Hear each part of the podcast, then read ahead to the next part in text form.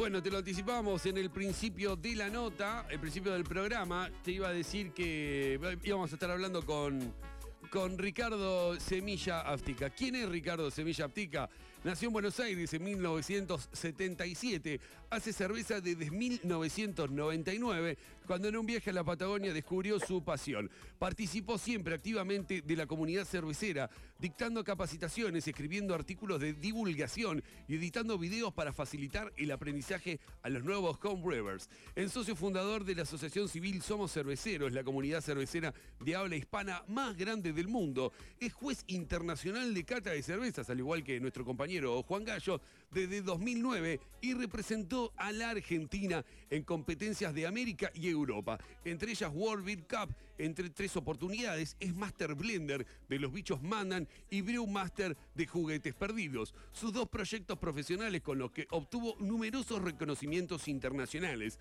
En mayo de 2018, Juguetes Perdidos se consagró como mejor cervecería latinoamericana al recibir ocho medallas, incluidas tres de oro, en la Copa LATAM de Perú y consiguió el título de mejor cervecería de América en el concurso internacional Aro Rojo de México. Su American IPA eh, Galaxitra fue elegida mejor cerveza americana. Así que, señoras y señores, con ustedes Ricardo Semilla Aftica en vivo con nosotros. ¿Cómo estás, Ricardo?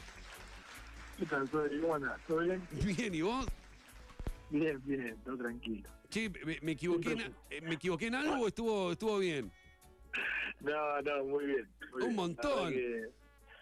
sí, sí, eso, ese básicamente eh, lo que contabas eh, es un poco la historia de cómo llegué a, a, juguetes y bueno, y todo lo que pasó con juguetes. La verdad que sí, tenemos una historia será linda de muchos años. Así que nada, gracias por tomarte el tiempo. No, por favor, bueno, acá eh, lo tengo también, nuestro número uno, el señor Juan Gallo, que está, que está del otro lado saludándote. Hola Ricardo, ¿cómo estás? ¿Cómo Juan? ¿Todo bien? Todo bien. Che, antes, ante todo te quiero agradecer te queremos acá agradecer por, por la buena onda de poder compartir un momento acá con nosotros, ¿sí? No, por favor, gracias a ustedes por, nada, por, el espacio y la verdad que siempre es lindo poder hablar un rato de birra. La verdad es que el laburo que hacen eh, en, los medios de, difusión de la cultura cervecera, o sea, no, no se puede menos que apoyarlo porque la verdad que los que se toman el laburo son ustedes. Así que nada, ahí vamos. Bueno, eh, acá, como más o menos te comenté cuando, cuando te contacté por la nota, hace poquito que arrancamos con esta columna de cerveza acá. Eh, bueno, es en, la radio acá en y la idea es por eso justamente poder compartir eh, la cultura cervecera y también traer personalidades y poder hacer entrevistas a personalidades como vos, ¿no? Que claramente para todos nosotros que hacemos cerveza, estamos vinculados de algún modo con la cerveza artesanal eh, sos eh, un ejemplo y una personalidad importante. Así que eh, nuevamente te agradecemos. Y bueno. No, pero ejemplo, ejemplos a valor, yo hago birra. claro. Tal cual. Bueno, pero. Ejemplos otra cosa. Claro, no. yo hago birra y, como siempre, yo creo que me parece que, que lo más lindo es, poder compartir en realidad lo que uno hace. y, la verdad es que un poco la relevancia de algunos de los proyectos que hago o de las cosas que hice tiene que ver con que tal vez me gusta más que a otros cerveceros o, me causa digamos casi la misma casi el mismo placer hacer algo que compartirlo entonces siempre fui de, escribir de subir notas de, contar lo que estaba haciendo pero hay muchísimos muchísimos cerveceros en Argentina que, hacen que hacen muchísimas cervezas alucinantes y que te los encontrás eh, no solamente a, través de su producto, sino también cuando vas a veces a las reuniones y, y podés dialogar y podés charlar. Y la verdad que hay un nivel de, cerveceros en Argentina que es, que es espectacular, espectacular. Qué bien, qué bien. ¿Qué estabas haciendo ahora, Ricardo? Ahora, hace un ratito terminamos, eh, estoy saliendo de juguetes. Eh, hoy fue un día bastante ajetreado eh, no sé si vieron ahí por las redes, pero bueno, hoy salió la exportación a México, que bueno, veníamos hace rato este con eso y bueno, se van dos palets por avión a, México, que hace, mucho que, hace mucho que queríamos eh, tener eh, un socio comercial en, en, México porque eh, es uno de los mercados de donde más nos piden este, cerveza, pero a veces es difícil encontrar, digamos, un socio comercial que tenga este, los mismos valores respecto del producto nosotros preferimos mandar menos cantidad, más variedad, mandar por avión, ¿no? Para que, que, es muy caro. Entonces, bueno, el producto puesto ahí se encarece, pero este, bueno, finalmente encontramos a los chicos de Cerveteca ahí en México que, trabajan otras marcas internacionales, trabajan, son, representantes de Brewdog, de, de Mikeller, de Omnipolo, de varias cervecerías muy conocidas y están acostumbrados a, y ya tienen un público para esto, así que nada, estamos súper contentos de, que sean este, nuestros representantes allá, así que hoy fue un día salieron este, los pales, así que este, somos pocos en la fábrica, nosotros laburamos, y si de hecho vienen a los taprón y eso van a ver que en realidad nosotros somos tres socios con Iván y con Pisa y, y en la fábrica trabajan ocho personas en total, entre las dos plantas, entonces la verdad que somos pocos y laburamos mucho. Así que nada, estuve atareado ahí con eso y hoy tuvimos reunión los tres para ver eh, el tema de cervezas nuevas, que bueno, que es algo, es una marca ¿no? de, juguetes que todo el tiempo estamos sacando cervezas este, nuevas o cervezas que se hacen por única vez. Así que hoy era la reunión de las cervezas locas, así que bueno, ahí sacamos cinco birras Sí, ahí ya sacamos cinco birras que no hicimos nunca y que vamos a cocinar las próximas dos semanas. Claro, uno se, uno, eh, Ricardo está hablando de fábrica, habla de reunión, uno se imagina una mesa larga, sillones, todo, todo muy blanco, todo muy decorado, como las grandes oficinas mundiales. Decís, bueno, nos juntamos acá. ¿Cómo son esas juntadas? ¿Cómo son esas reuniones? ¿Es así como me lo estoy imaginando yo o tiene otra o tiene otro tinte? No, mira, la verdad es que en, la, por suerte en la planta de San Martín, que ahora nosotros tenemos dos ubicaciones, tenemos la ubicación la, de siempre de Casero, donde estamos hace cinco años, que es una fábrica que tiene un brew house de 1.200 litros y, y 11 tanques de, de 1.200 litros. Y ahí tenemos el colchip, las barrigas, las cosas, y ahí está el laboratorio también, donde trabaja Anita. Eh, y después tenemos la otra planta, la planta de San Martín, que es la planta que, que compramos el año pasado, una planta nueva que tiene ahí un brew house de 20 el tanque de 3.000 litros, es una planta mucho más grande, hoy estuvimos ahí porque esa nos da la posibilidad de ahí hacer la logística y todo lo demás, una cámara súper super grande y también tiene oficinas y por primera vez desde el año pasado tenemos sala de reuniones. Qué bien. Así que, eh, que, que, bueno, con esto de la distancia social y demás viene bien porque nada, tiene una mesa, tiene una mesa cuadrada, de tener, no sé, como dos metros y medio por dos metros y medio y nos permite ahí podernos reunir tranquilos, viste, con porque la verdad es que en la fábrica de caseros la oficina era lo que es ahora el laboratorio, ahora está dedicado 100% al laboratorio, lo que es lo que era la oficina. Así que... Se quedaron sin oficina ya. Exactamente, y, y la verdad es que mm, para este tipo de reuniones puntualmente, donde que son reuniones más este, creativas, ¿viste? donde tenés que charlar un rato largo y dándole vueltas y anotando muchas cosas, la verdad es que si no, normalmente suelen ser bastante más informales, las reuniones suelen ser birra en mano, eh, depende de lo que estemos haciendo. A veces estamos haciendo algo en la fábrica de casero, de San Martín o lo, que fuera, y, y es más, son, son reuniones un poco más informales, pero este tipo de reuniones donde hay que viste registrar cosas, empezar a anotar ingredientes y pensar en densidades y no sé qué, que vos tenés que llevar un registro. Eh, la verdad que está bueno estar aislado viste de lo que es el ruido de la fábrica, de lo que es todo el el, eh, digamos, la parte productiva. Y bueno, esta reunión sí, igualmente la hacemos con birra en la mano, obviamente. Pero, Tal cual. Esas son, reuniones. es inevitable. son reuniones, claro, señoras y señores. Son un poco son un poquito más formales, digamos, en el sentido físico. Claro, se las en vasos, no toman de lata. pero en el sentido en el sentido práctico es más o menos lo mismo. Che, ¿y son de tener, Ricardo, son de tener muchas reuniones? Sí, la verdad es que eh, vos sabés que por, por, por la forma, digamos, de juguetes, por la forma que tiene la, la fábrica. O sea que no somos una fábrica de cerveza que hace estilo fijo, donde vos más o menos tenés, o sea, todos los días, digamos, por ejemplo, hoy era, bueno, hay que conseguir 20 kilos de, de ciruelas disecadas, presidente. Eh, hay, o sea, todos los días, claro, o sea, che, necesito rosas húngaras. Si necesito, eh, bueno, hoy arreglamos con una bodega de Mendoza, compramos 30 barricas nuevas y bueno, ahí estábamos coordinando la logística en el medio de este quilombo de la pandemia, ya a ver qué camión podía ir a la bodega en Mendoza para ir a buscar las 30 barricas. Eh, en el medio estaba lo de la exportación, en el medio estaba lo de las birras nuevas y en el medio todo el laburo cotidiano. Por ejemplo, no sé, eh, estamos haciendo una, una cerveza que estamos repitiendo, que ya habíamos hecho en otra oportunidad, la, la Cookie Hopuccino, una pastry este, que es una especie de, American Stout, pero pero hecha pastry. Eh, y, y, bueno, hoy ponerla la probamos para ver si había que ponerle un cold brew más de café o agregarle más canela o no sé qué. Y entonces estamos probando, tenemos más o menos en producción permanentemente son 11 tanques, más lo de San Madero, tenemos unas 15 o 16 birras en producción permanente que hay que ir probando. Que, claro, terrible. Están ahí todo el día, me imagino.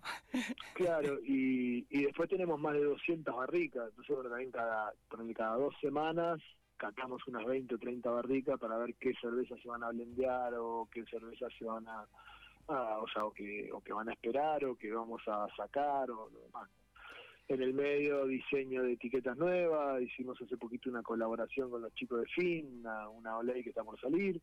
Eh, entonces, bueno, la, que hablabas, Ricardo, disculpa, la que hablabas recién era la, la Ouija esa. No, la Ouija es otra.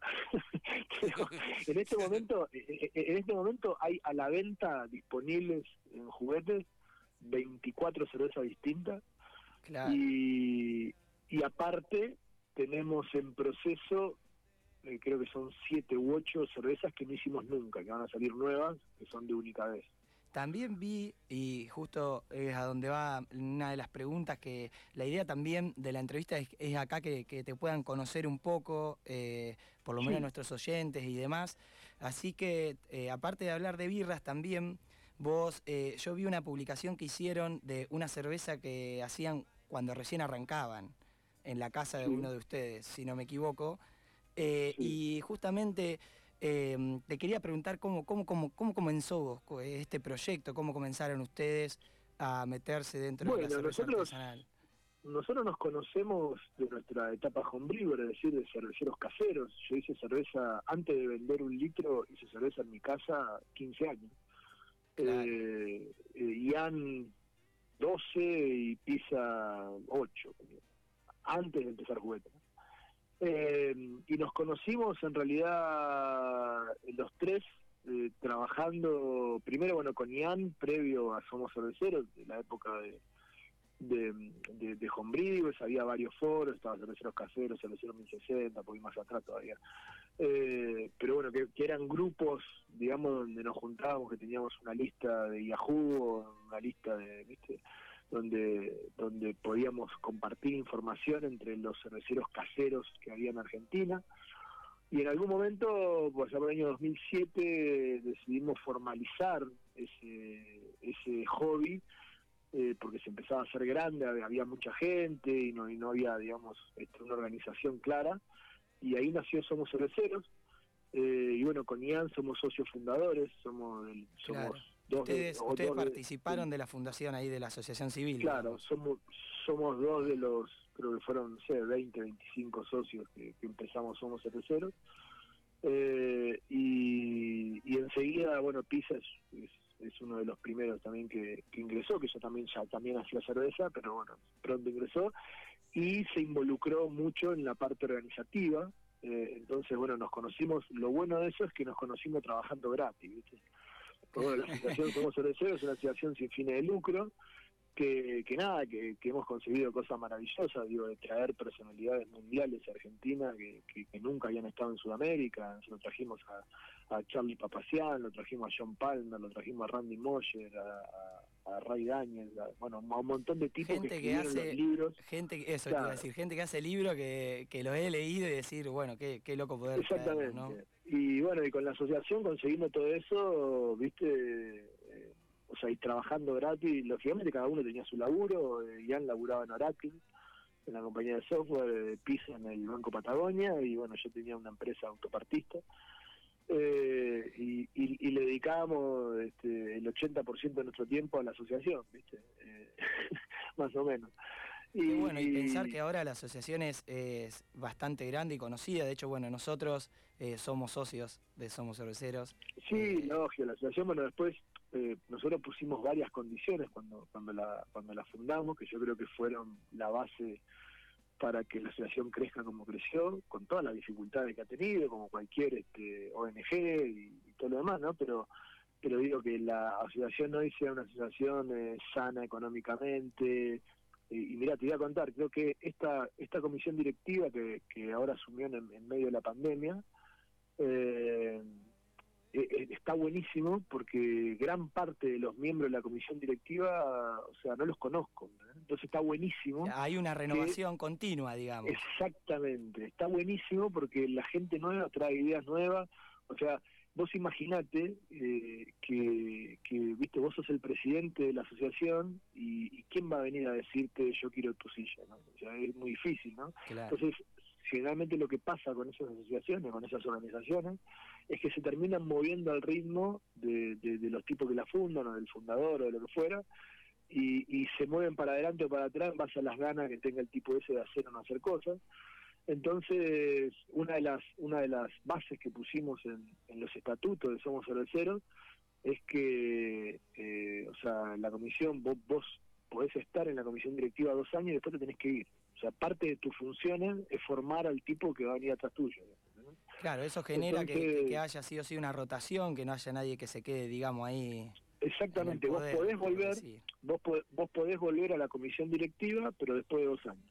De hecho, Ian formó parte de la primera comisión directiva y dos años, o sea, estuvo dos años fuera y dos años después volvió como presidente, ¿no? El que se postuló y ganó y fue presidente de la asociación. Entonces, esa, esa está bueno el, el hecho ese de que haya una renovación permanente. Para mí esa es la base eh, sobre la cual están, digamos, muy bien fundados los, los cimientos de la asociación. Y también tiene un, un perfil este, solidario muy, muy marcado. Eh, En los estatutos dice que se debe realizar al menos un evento anual y ese evento anual eh, se tiene que donar el equivalente a una X cantidad de cuotas este, a una entidad benéfica, ¿no? Entonces siempre hay como una, como una, digamos, una, una parte, una pata solidaria eh, y, y la renovación. Yo creo que esas son las dos, las dos bases sobre las cuales se sostiene, o sea, listo, hacer lo que nos gusta, pero, pero que tenga un sentido un poco más profundo. Y, y lo otro es, nada, hacer lo que tengas que hacer y hacer lugar, amigo. Claro, claro, está, está- está muy bien. Está, está bueno que esté el concepto claro desde el principio. O sea, eh, querés No, participar bueno, de- costó mucho y, y- y lo lindo fue que aparte de eso, ¿no? Se hicieron, eh, se hicieron un montón de reuniones con un montón de cerveceros Claro. planteando cómo iban a hacer esos estatutos. Esos estatutos se votaron entre los cerveceros que en ese momento querían participar y se votó la primera comisión directiva y, y bueno, eso fue, fue un proceso y aparte lo otro fue hacer el proceso como corresponde, ¿no? eh, con la personería jurídica escrita en la Inspección General de Justicia, con libro, con balance, con cuenta bancaria, auditable, ¿no? Este, Ah, lindo laburo. Lindo me laburo. parece, no, pero eso para mí, eh, eso para mí es clave, o sea, si vos no tenés ese nivel de transparencia, Claro, que yo, que yo o sea, si- o sea, cuando somos 20 y nos conocemos todos, está todo bien. Pero la- el ejemplo que te decía hoy, la verdad es que yo, la- los chicos que están en la comisión directiva ahora, la verdad que, no sé, creo que con alguno me pude haber tomado una birra alguna vez, pero no los conozco, son socios, viste, nuevos, Sí, sí, sí, y, y qué sé yo, y, y nada, y la asociación hoy tiene yo, casi 3.000 socios que pagan y 52.000 adherentes, y, lo- y los eventos mueven millones de pesos, ¿entendés? está muy bueno. Entonces, claro, o sea, cuando empezamos y éramos 20 y nos conocíamos todos y hacíamos una vaquita para pagar el asado, eh, viste, no pasa nada. Pero, pero claro, cuando vos después manejás un evento, nada, ya te digo, mirá, te estoy hablando del año 2012, hace ocho años eh, alquilamos el Buenos Aires Design en Recoleta para hacer el evento. Eh, en el evento del 2000, en el evento del 2016 de Bariloche eh, hicimos un vuelo charter con un avión, primer avión cervecero de la historia. O sea, eh, alquilamos un avión y nos fuimos en avión a Bariloche en un avión cervecero que le servía birra y que iban solamente cerveceros. no, me muero. ¿Cómo, ¿Cómo, lo estuvimos ahí? ¿Cómo lo estuvimos ahí? Entonces, bueno, cuando digo, para manejar eso, imagínate, ¿no? Alquilar un avión, pagar los seguros, vender los paquetes, bueno, o sea, eh, si no tenés personería jurídica, factura, una cuenta bancaria y que sea auditable, es muy fácil que se convierta en un caos, ¿viste?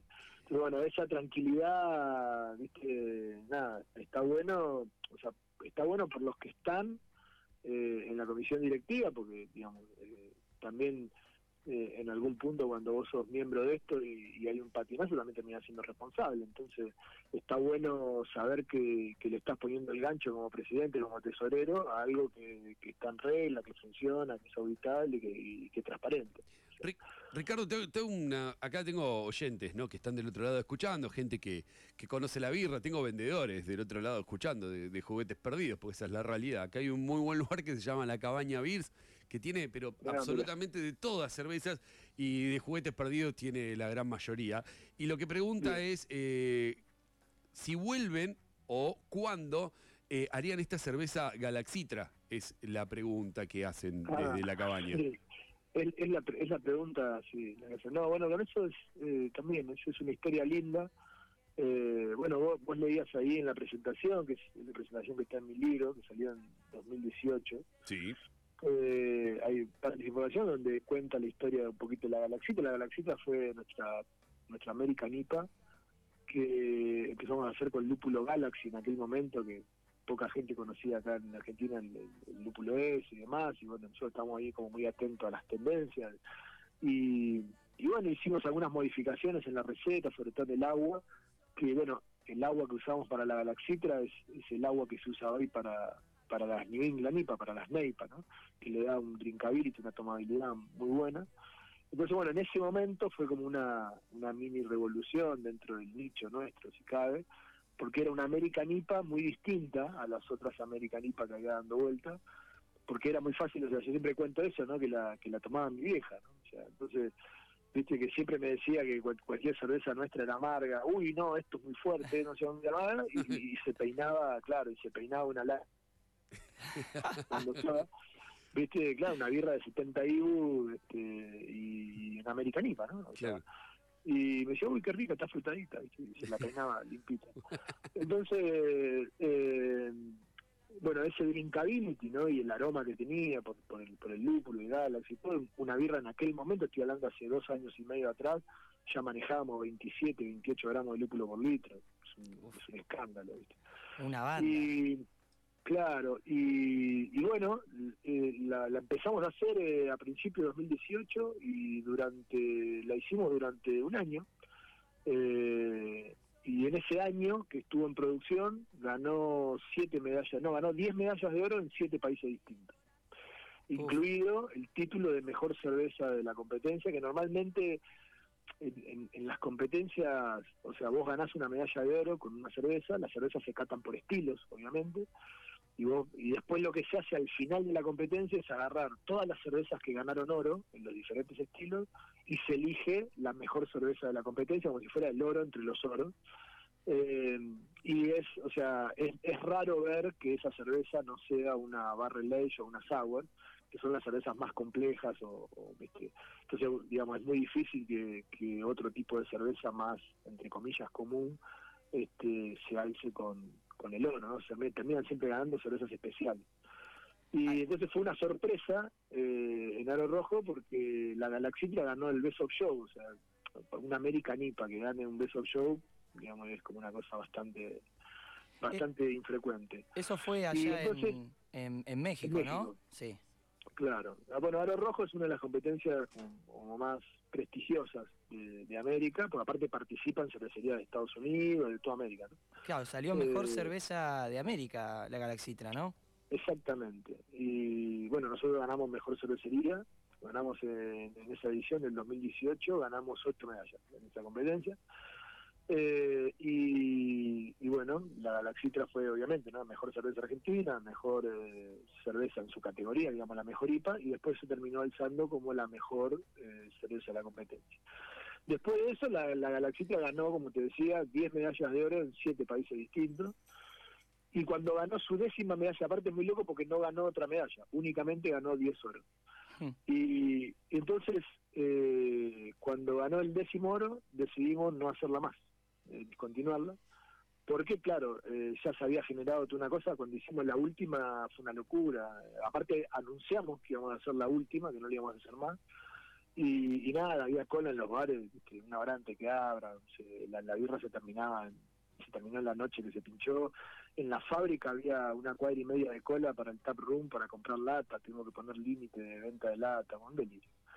Eh, y, bueno, y no, o sea, de hecho la cerveza ese año de producción, bueno, está rankeada en Untapet, que es una aplicación de usuarios que toman cerveza mundial, eh, está rankeada todavía hoy como la mejor cerveza argentina, en punto, sí. la galaxita. Eh, y lo que decidimos fue eso, fue cuando ganó su décima medalla de oro este, en febrero de 2019, en febrero del año pasado, dijimos, bueno, no lo vamos a hacer más, y vamos a publicar la receta y entonces hice una presentación donde publiqué la receta y cómo se hace y por qué tomamos las decisiones que tomamos respecto del agua, del lúpulo, de la malta, de la fermentación, de todo. Eh, y, nada, está ahí publicado, lo pueden encontrar, eh, lo pueden encontrar en YouTube, por ahí, con buscar. Y entonces no lo hicimos más porque la idea nuestra era esa, decir, bueno, mira, la verdad que ya esta cerveza nos dio todo lo que tenía para dar, eh, tampoco me interesa tener ocupado un fermentador todo el tiempo con esta cerveza porque quiero hacer otra cosa. Y la mejor forma de no hacerla más era compartir la receta y que el que tenga ganas la haga. Eh, y darle también ¿no? un poco eh, el know-how para que para que las demás cervecerías puedan tomar lo que les sirva para, para sus propias cervezas, ¿no? cuestiones de balance, de agua, o de lupulado, lo que fuera y eso nos pareció fabuloso y, la verdad es que esa es la razón por la cual no, lo hicimos más. Hasta este año, que en realidad hicimos una versión de doble New England IPA, que nos visitó Sam, el, cervecero de Other Half de Nueva York. Estuvo en febrero en Argentina y hizo una colaboración, la primera colaboración fuera de Estados Unidos que hacen. Eh, hizo una colaboración con nosotros. Eh, y entonces en marzo salió a la venta la, la Oder Galaxitra, un poco haciendo juego con el nombre de ellos, de Oder Hals, porque bueno, eh, Sam y conocía la Galaxitra porque, bueno, usuario de un tape, había buscado cuál era la cerveza mejor ranqueada de Argentina y vino y dijo, uy, qué bueno es, y cuando le contamos que no le hacíamos más, nos dijo, bueno, pero hagamos una colaboración, pero hagamos otra otra versión de esta cerveza. Bueno, técnicamente no era la Galaxitra, era una doble Neipa, pero estaba hecha con el agua, los lúpulos, eh, era como agarrar la base de la Galaxitra y convertirla en, una New England, este, que fue lo que hizo Sam, eh, que algo sabe del tema. Eh, y, bueno, nada, salió también a la venta y, como estábamos en el medio de la pandemia, salió solo en lata, pero también creo fueron 7.000 latas en cuatro días, delirio. Y mm, qué, lindo que es escuchar la historia, porque bueno, yo más o menos la tenía, pero no la sabía tanto de la Galaxitra. Sí, eh, me acuerdo que con mis socios, mis amigos, mis socios que hacemos cerveza, eh, cuando la sacaron a la.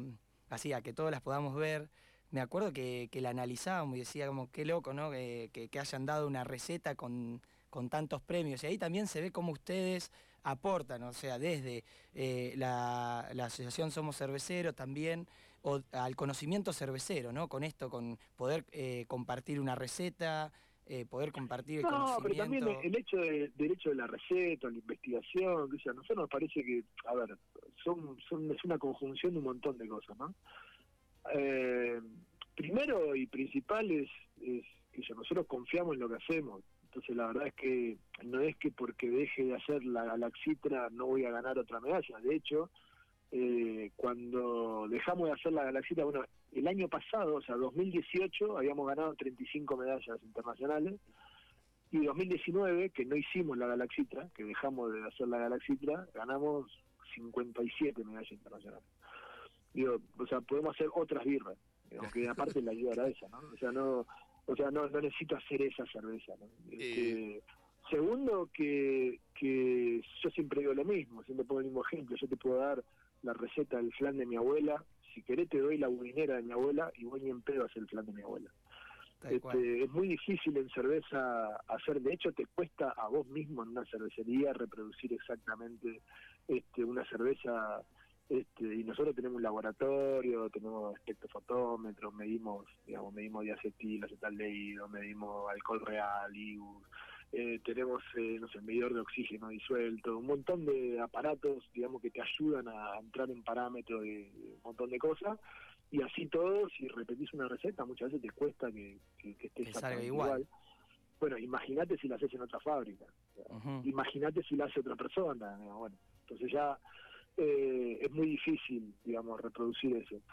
Y por último, la verdad es que nosotros no inventamos nada. O sea, nosotros no inventamos, no es que yo estoy, viste, inventé la pólvora y te paso la receta. a ver, nosotros hicimos una American IPA que estaba buena eh, y, nos parece que, está bueno contar cuál fue la combinación que encontramos que nos sirvió, porque aparte el objetivo final me parece que es que, que haya mejor cerveza. O sea, la verdad es que nosotros hacemos 15.000 litros por mes.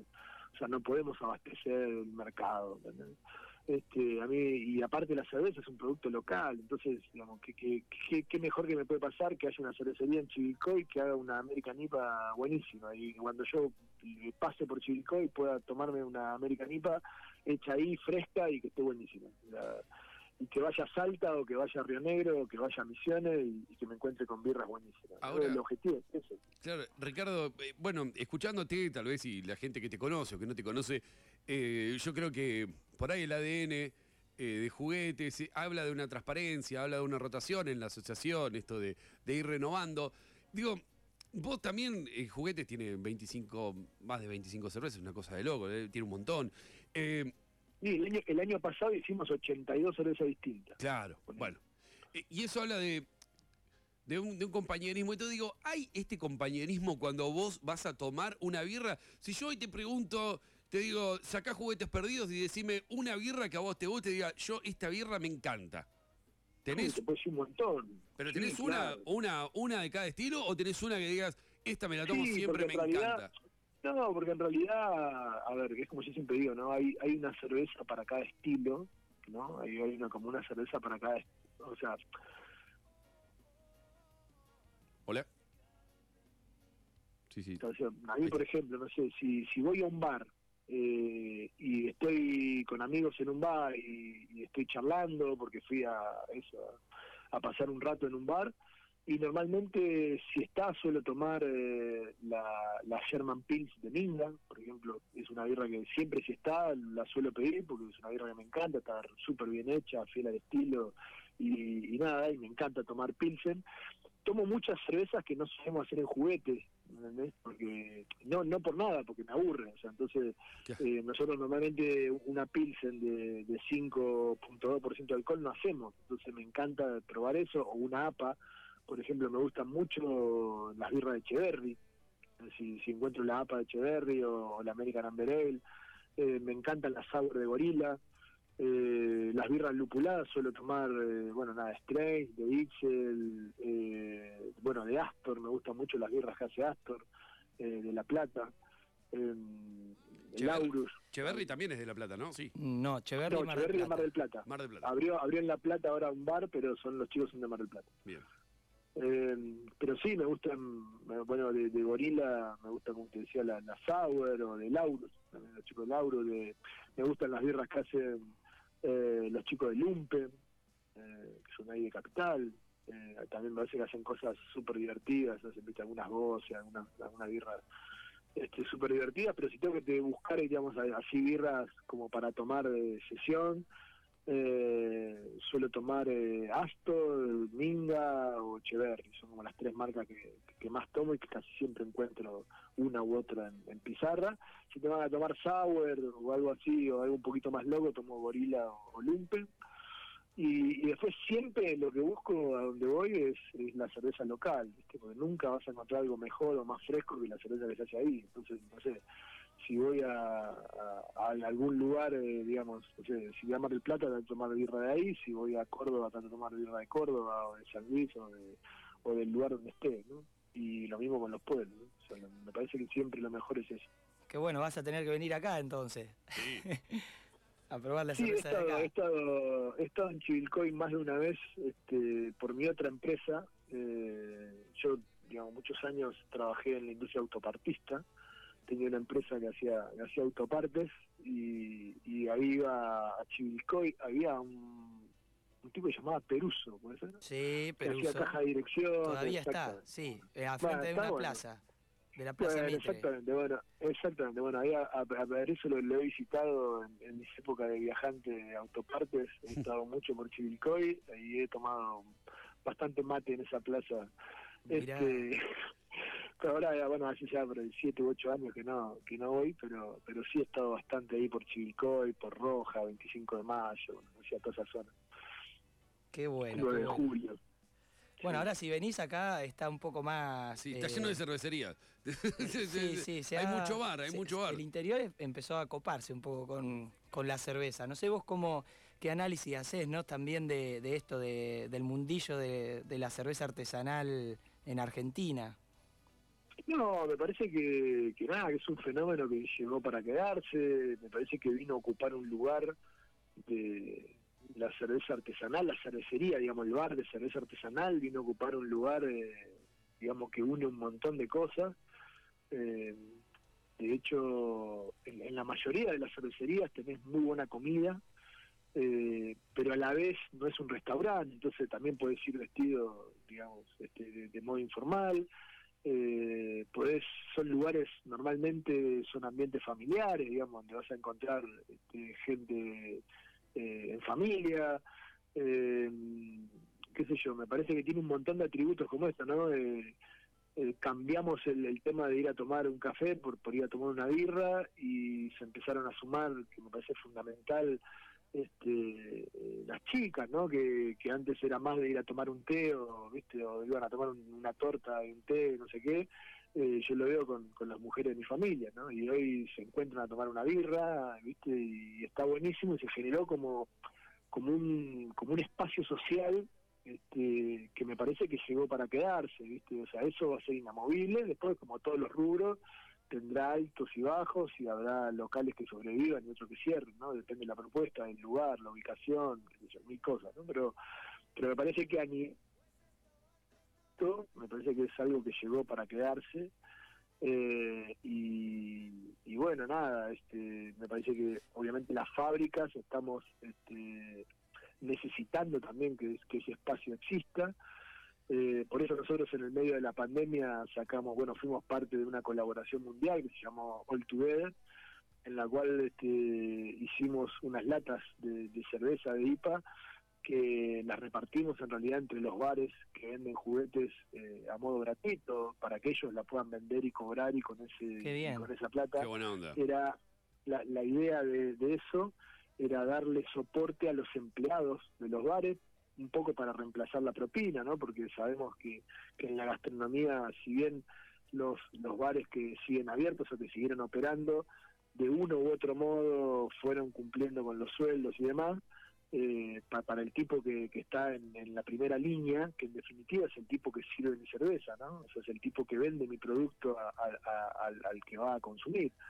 Eh, yo necesito que ese tipo que, que ya que ya está formado, que labura en cerveza, eh, no se nos vaya, ¿viste? Eh, entonces, eh, había un, fue una gran movida muy linda de soporte a, los empleados de los bares para que para que puedan seguir trabajando. Entonces nosotros donamos la cerveza.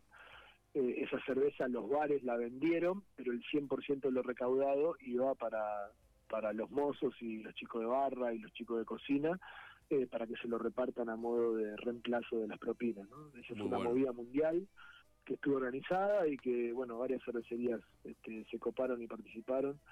Y, bueno, también es una forma de, eso, de entender que, o sea, que nos necesitamos todos. Al final es eso. Felicitaciones por, felicitaciones por Bélgica. Eh, tuve la posibilidad de ir Eh, yo vivía cerca, vivía ahí en Caballito. Ah, estaba, sí, yo estaba en Avenida Sí, Directorio. Bélgica, Bélgica fue, fue un proyecto muy lindo. Nosotros eh, desde julio del año pasado eh, ya no estamos en la administración, somos dueños del nombre, pero pero ya no del bar de, de ahí de Pedro Goyena. Eh, lo vendimos en julio del año pasado. Eh, No, pero yo pero sí, fue un Te estoy hablando del principio. Yo iba sí, en el sí, sí, por eso principio tres porque. años. Claro, sí, 2006 a sí. 2019. Muy bueno, pero muy bueno, muy, muy, muy bueno de muy moderno. A mí me, yo digo con amigos, yo te digo, vivía ahí a siete cuadras. Y, y toda avenida Pedro Goyena estaba llena, de- está todavía, llena de cervecerías, pero Bélgica tenía mucha diferencia, había mucha gente afuera, se ve que esto están acostumbrados ustedes. mucha gente Sí, afuera. no, porque bueno, eh, también, la, también la propuesta, también la propuesta que nosotros planteamos para, para el bar también era un poco distinta. La a- cantidad de bueno, lo mismo, lo, lo mismo que la cervecería, ¿no? Cuando cuando pusimos juguete, siempre la idea fue hacer lo que no hay y bueno, con el bar fue algo parecido, ¿no? Fue un poco digo, bueno, a ver, eh, ¿cómo me gustaría a mí que sea un bar? Y bueno, a mí me encantaría que sea como en Bélgica, por eso el nombre, donde no importa la cerveza que te tomes, te la vas a tomar en la copa que corresponde, entonces mandamos a hacer matricería de vidrio, teníamos 14 copas distintas Sí, para, sí, sí, para sí. los distintos estilos de cerveza, eh, y teníamos una oferta de birra que a veces la cantidad de canillas no te dice mucho de la variedad de cervezas que tenés. claro. Vos podés tener bares, yo de hecho se lo mostraba, decía, mira, acá tenés un bar que tiene 20 canillas, y en realidad tiene tres cervezas, tiene ale, rubia, roja y negra, no tiene una sour, no tiene una, eh, claro, no tiene una birra de barrica, no tiene un hidromiel, no tiene eh, una cerveza lager, no tiene una cerveza belga, o sea, tiene solamente birras este, americanas o británicas ale, rubia, roja, negra. Entonces en realidad tiene 20 canillas, pero tiene tres cervezas. claro. Entonces, bueno, nosotros en Bélgica eh, teníamos 15 canillas y había 15 cervezas distintas. O sea, tenías 5 IPAs distintas, una sesión IPA, una doble IPA, una New England IPA, una Black IPA y una Red IPA. Y después tenías dos cervezas belgas, una clara y una oscura, dos cervezas este, lager, eh, después tenías dos cervezas británicas, eh, tenías este, una, una birra de trigo siempre, eh, una birra este, barrel age, una birra sour, este, un hidromiel ¿no? de, de Aspin, siempre del bote que era socio nuestro ahí en Bélgica también. Entonces, eh, realmente tenías 15 opciones de cerveza para tomar, aparte de todo lo que había ¿no? en lata y botella y todo lo demás, ¿no? pero, pero un poco el objetivo era ese. Bien, ya hemos pasado por, por varias cosas. Hemos hablado un poquito de juguetes, hemos hablado de Bélgica, de la asociación y algo de las cosas que también eh, sé que estás laburando, estabas laburando, el tema de los bichos mandan. Digamos, eso. Sí, eso fue, no, eso hoy no está operativo, eso un, un poco se fue absorbiendo por, por juguetes, pero bueno, ese fue un proyecto eh, que fue más, más lúdico que comercial. Los bichos mandan, en realidad respondió a una necesidad que había en su momento, que, que eran las cervezas de fermentación espontánea y fermentación mixta en barrica, que eran inconseguibles en Argentina en, en 2006, 2007, por ahí. Yo empecé a hacer mis primeras cervezas y mis primeros este, experimentos de ese tipo en 2006. Eh, saqué las primeras cervezas eh, medianamente buenas y tomables y, demás en 2011, 2012. En 2013, bueno, ese era un proyecto que tenía tenía 16 barricas en mi casa, básicamente en el living de mi casa. Eh, eh, y, y bueno, iba sacando distintas partidas de cerveza y bueno, no fabricaba mosto, sino que le- cuando me gustaba una cerveza, me contactaba con el cervecero y le compraba 200 litros de mosto y llenaba, digo, bueno, la próxima vez que hagas esta cerveza, me avisás y, y me mandás 200 litros de mosto y yo le voy a poner la barrica y lo voy a acidificar. Y así hemos hecho eh, hemos hecho algunas fechorías con, con cervezas muy conocidas, de, no sé, de Buller, de Antare, de, todo esto antes de que exista juguete. ¿no? Eh, y, y bueno, me divertía, le ponía fruta, le ponía brecanomice, lactobacil, qué sé yo. Y después Bien. cuando la birra estaba lista, en realidad que yo las hacía para mí, bueno, mucha gente me empezó a pedir, entonces bueno, habilité un poco el hecho de vender y vendía 200 o 300 botellas solamente, porque en realidad tenía una barrica de la cual salían, no sé, 450 botellas y yo quería para mí, o sea, no Claro. quería para vender. Eh, y entonces, bueno, iba vendiendo de a poco y bueno, empecé a vender en 2013 y, y nada, las empecé a presentar un poco en, los concursos, en la South Cup y en Brasil y demás. Y fue muy loco porque nada, pues, tenía tres cervezas y la mandé a la Sobre Cup y, ganamos la, la, categoría completa de, de, Sour, ganamos oro, plata y bronce con las tres cervezas. Eh, y claro, y se hicieron, y ahí fue que se hicieron se hicieron como muy conocidas y al año siguiente pasó lo mismo, en 2014. Y bueno, ese fue el último año que vendí oficialmente los bichos manda, cuando empezó juguetes en 2015. Eh, muchas de las barricas que tenía en casa fueron la, la base con la cual empezamos la sour de juguetes. Eh, y ahora, un poco para divertirme, me había quedado una barrica con birra, que era una bomba de Brett, eh, que nunca la había sacado, y usamos una porción de esa cerveza para vender ahora para el IPA Day. Hicimos una Brett Neipa con los chicos de Moore eh, y, bueno, y le pusimos cortar con los bichos eh, y, volvimos a la etiqueta de los bichos mandan y demás, un poco para, para divertirnos, pero bueno, puede ser que hagamos alguna edición especial en algún momento, pero ya saliendo desde el juguete. También yo he visto en, juguetes, puede ser que tenés alguna batea que han hecho, ¿fue para el Festival de Cervezas Extremas o en qué momento? El año pasado hicimos un cold chip, que bueno, es el cold chip es un, es un recipiente de fermentación espontánea que se utiliza normalmente en Bélgica. Hay muy pocas cervecerías, nosotros somos la única de Latinoamérica que tiene el cold chip. La verdad que es, es un mueble caro porque se puede usar solamente cuando hace menos de 7 grados centígrados y, el resto del año lo tenés ahí este, muriéndose de risa. Pero este, la, lógica es, es que, bueno, nada, eh, lo que haces es enfriar el mosto durante toda la noche en esa batea que, que tiene poca altura y eso hace que el mosto durante la noche se enfríe. Es, eh, es lo que se usaba cuando no había enfriador de placa, básicamente. La forma de enfriar el mosto antes de ponerle levadura era... Eh, es lo que haces para enfriar el caramelo, ¿no? Que lo distribuís este, con mucha superficie y poco espesor, entonces se enfría rápido. Entonces, bueno, básicamente esa es la función que cumple el sabatea.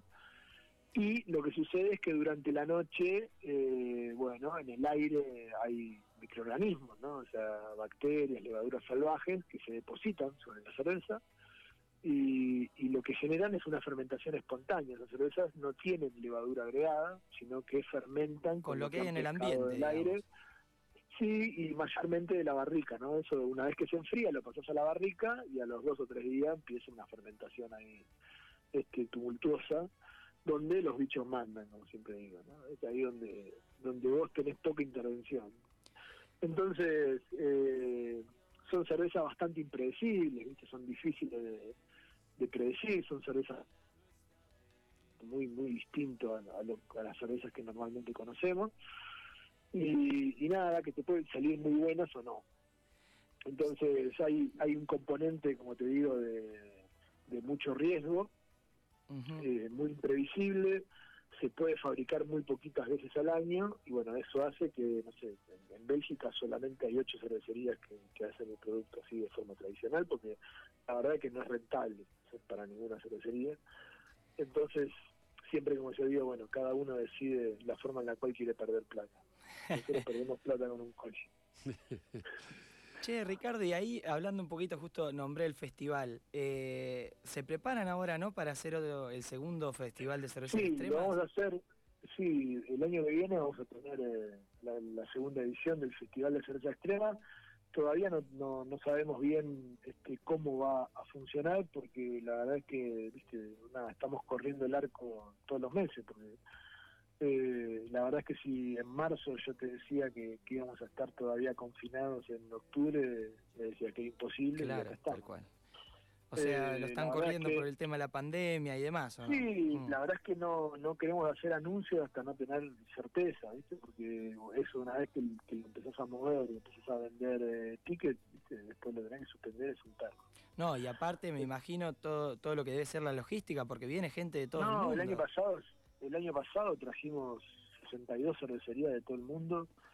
Eh, vinieron 35 Brewmaster, de, vino gente, imagínate, trajimos cerveceros de, Rusia, de Australia, de Estados Unidos, de, Escocia, de Inglaterra.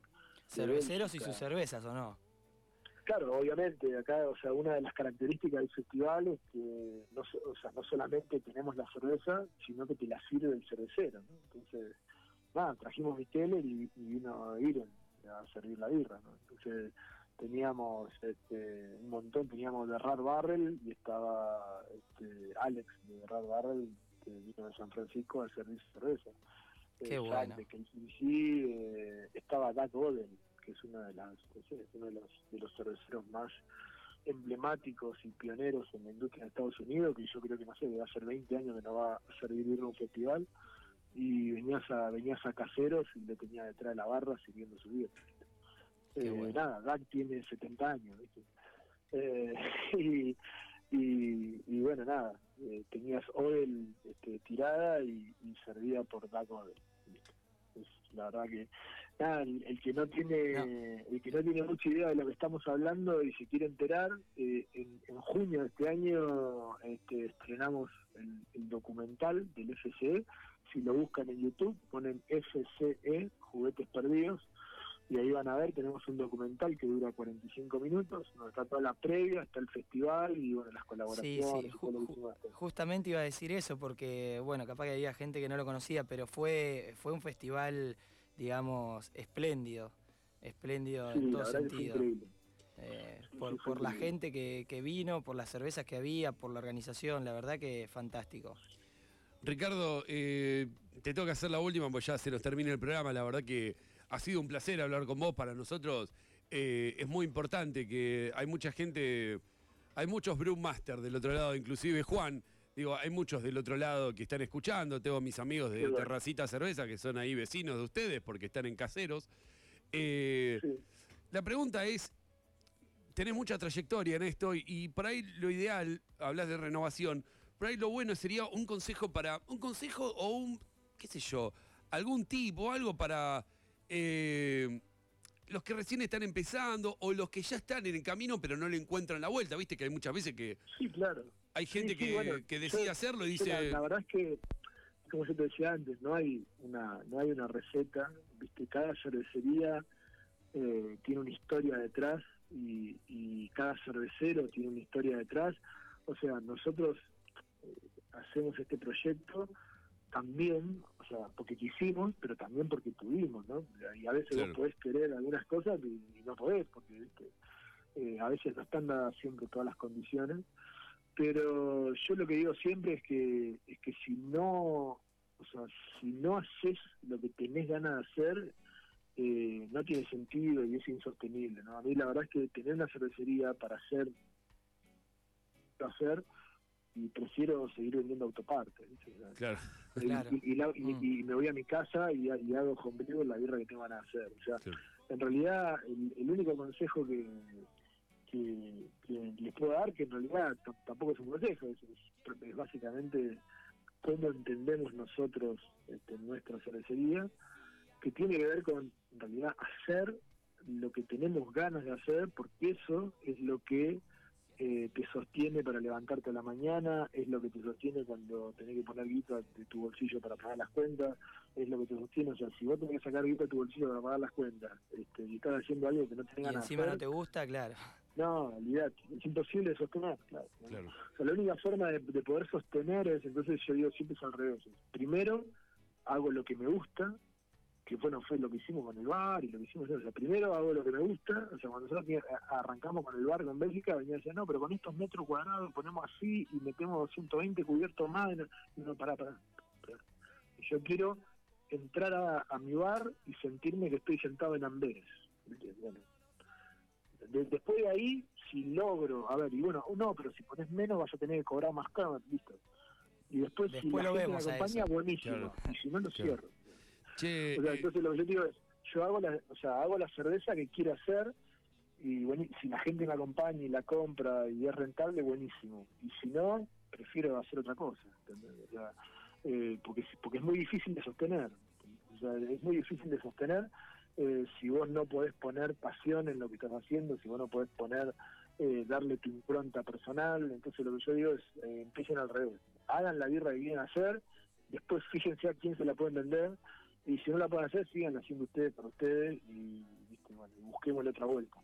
Pero Claro. eh, en realidad lo, lo más lindo que les puede pasar es, es- es- es, eh, hacer lo que tienen ganas de hacer.